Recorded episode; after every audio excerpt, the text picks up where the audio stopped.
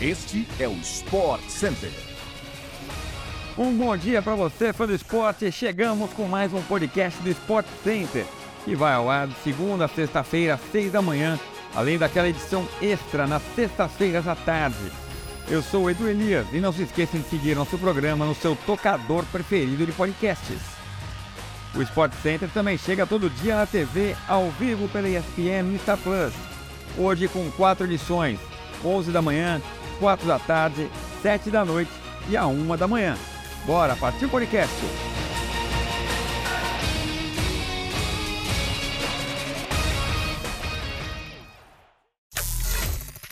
O Real Madrid teve nesta terça-feira uma noite digna da história do clube, atual e maior campeão da Champions League. Em reedição da final da temporada passada, a equipe espanhola viu o Liverpool abrir dois gols de vantagem com 15 minutos mas buscou o empate ainda antes do intervalo e conseguiu vencer por 5 a 2 fora de casa para largar em grande vantagem na disputa por uma vaga nas quartas de final da competição. Darwin Nunes e Salah marcaram para os donos da casa no Anfield, mas Vinícius Júnior duas vezes, Éder Militão e Benzema também duas vezes decretaram a goleada.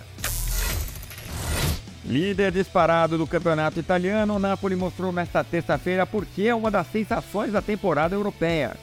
Com grande atuação coletiva e beneficiado também pela expulsão de Colomuani no início do segundo tempo, o time da Itália venceu o Eintracht Frankfurt por 2 a 0 fora de casa no jogo de ida das oitavas da Champions League. Osimhen e Di Lorenzo fizeram os gols.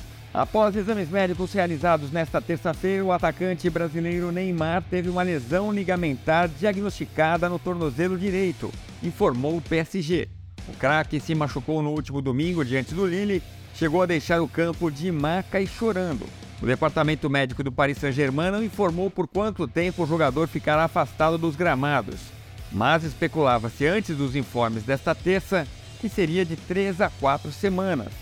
Em se confirmando esse período de cerca de quatro semanas, Neymar seria desfalque para a partida de volta das oitavas de final da Liga dos Campeões contra o Bayern de Munique na Alemanha dia 8 de março.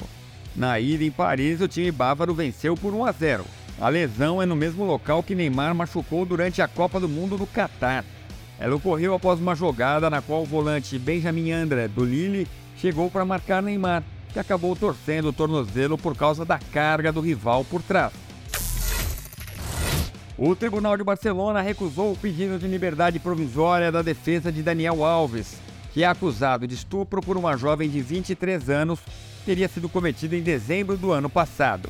A terceira sessão da audiência do tribunal, liderada pelo juiz Eduardo Navarro, decidiu que o jogador deve seguir preso preventivamente enquanto o caso é investigado.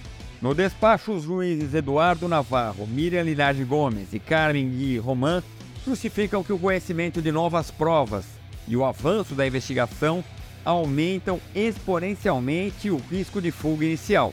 O despacho também frisa que o brasileiro não tem ligações expressivas com a cidade de Barcelona, uma vez que estava na Espanha de férias.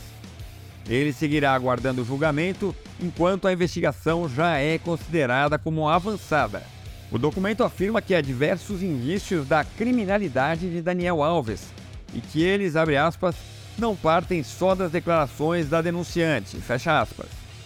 Também pesariam contra o brasileiro depoimentos de funcionários da boate, amigas da vítima e vídeos analisados, além dos exames de corpo de delito e de DNA colhidos durante a fase de investigação. Segundo a revista A Semana, Daniel Alves teria, em ligações à esposa Joana Sanz, dado uma quarta versão para o caso, alegando que estava bêbado e que não lembra de nada da noite do dia 30 de dezembro.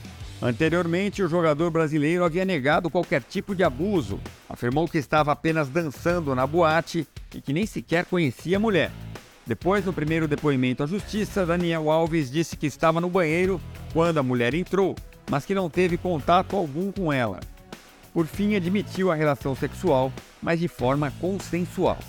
O fã de esporte acompanha na programação da ESPN pelo Star Plus também o WTA e o ATP 1000, que começam às 5 da manhã e trazem todas as quadras, muito tênis para o fã de esporte. Chegamos ao fim de mais um podcast do Sport Center.